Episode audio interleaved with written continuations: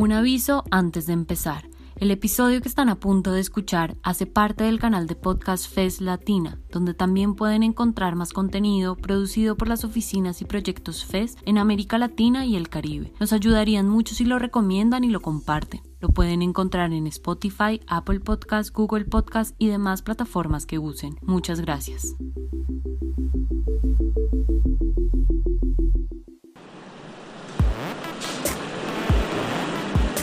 Lovers. ¿Qué? No sé qué hablas. Repartidores. La gente que va en moto con mochilas en rojas y amarillas. Conductores. Esos como taxis de aplicación. ¿Son apps de celular? Sí, eh, yo hago Cabify. Las personas que trabajan como socio y conductor. Ah, son esas plataformas por las que puedes comprar por internet.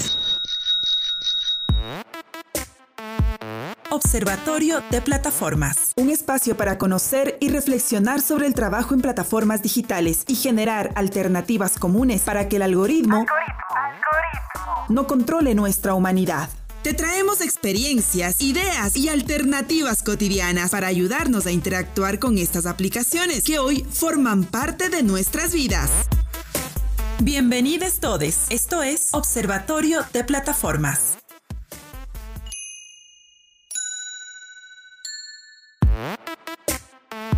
¿Pero de qué se trata la economía de plataformas? Carolina Salazar Daza, maestrante en género y desarrollo por Flaxo, nos acerca a su significado. Gig Economy, economía de plataformas, economía digital y hasta capitalismo de plataforma son algunos de los nombres con los que se habla de este nuevo modelo de negocios, que a través del uso del Internet han cambiado las formas de producir bienes y servicios. Esta economía transforma la manera de experimentar el trabajo, utilizando discursos de autonomía y emprendimiento que encubren realidades de explotación y vulneración de derechos laborales. Las economías de plataforma se definen como mediadoras entre les proveedores del servicio y les clientes, es decir, estas plataformas digitales o apps se desligan de cualquier relación de dependencia con los trabajadores, aclarando que son siempre autónomos. Pero detrás de esta aparente ingenua mediación están los algoritmos que determinan el funcionamiento de la plataforma y controlan los patrones de la oferta y la demanda del servicio, dándoles a las plataformas el control absoluto de la interacción entre usuarios y trabajadores. También, estos algoritmos funcionan como jefes evaluadores del desempeño de los trabajadores, responsabilizándoles siempre por sus propios éxitos y fracasos, como si tuvieran una relación de dependencia formal. Que algo quede claro, las plataformas y los algoritmos no solo controlan y vulneran a los trabajadores, sino que también aprovechan y usan los datos de información de les usuarios para incrementar su negocio bajo la idea de mejorar la experiencia. ¿Y cómo afecta a Ecuador la economía de plataformas? Para darnos una idea, Cruzcaya Hidalgo Cordero, parte del Observatorio de Plataformas, nos comenta.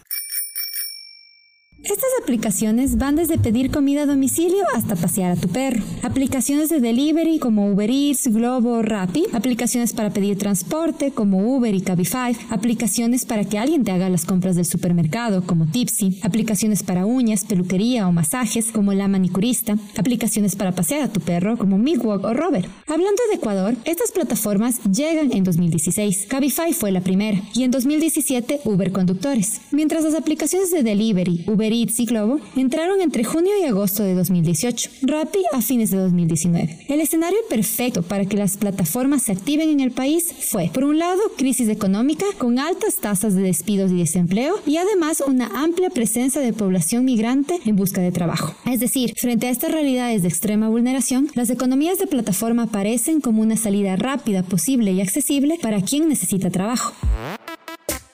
Y entonces, ¿cuál es la alternativa?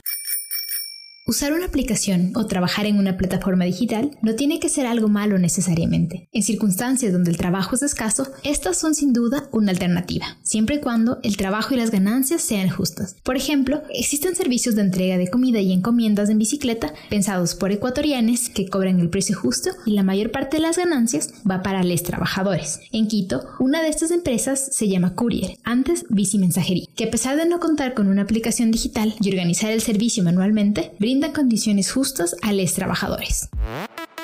Agradecemos a los colaboradores de este episodio, les conductores y les repartidores, a la equipa del Observatorio de Plataformas, Cruzcaya Hidalgo, Carolina Salazar, Melisa Mejía y Ana Cisneros. En la producción, Alejandra Ramírez. En las redes, Juan Carlos González. En colaboración con FES Ildis, Ecuador.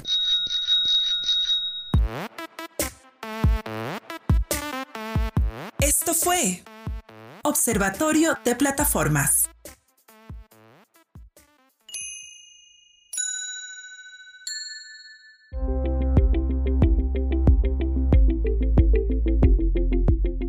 Muchas gracias por llegar hasta el final. Si les gustó, nos ayudaría que lo compartan. Recuerden que este episodio hace parte del canal de podcast FES Latina, donde también pueden encontrar más contenido producido por las oficinas y proyectos FES en América Latina y el Caribe. Nos pueden encontrar en Spotify, Apple Podcasts, Google Podcasts y demás plataformas que use. Les esperamos en un próximo episodio.